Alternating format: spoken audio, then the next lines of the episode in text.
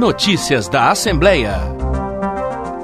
Parlamentares visitam a Escola Estadual Doutor Lucas Monteiro Machado em Belo Horizonte nesta segunda-feira, 4 de março, a partir das 10 horas da manhã. O objetivo da visita de integrantes da Comissão de Educação da Assembleia é averiguar as condições de matrícula e funcionamento das turmas da escola. A visita ocorre a pedido da deputada Macaé Evaristo do PT e deve contar com a participação de representantes da Superintendência Regional de Ensino, do Centro de Referência de Assistência Social, além do presidente da Associação de Moradores do bairro Pindorama, onde a escola está situada na região noroeste da capital. A visita da Comissão de Educação da Assembleia à Escola Estadual Dr. Lucas Monteiro Machado é nesta segunda-feira, 4 de março, a partir das 10 horas da manhã.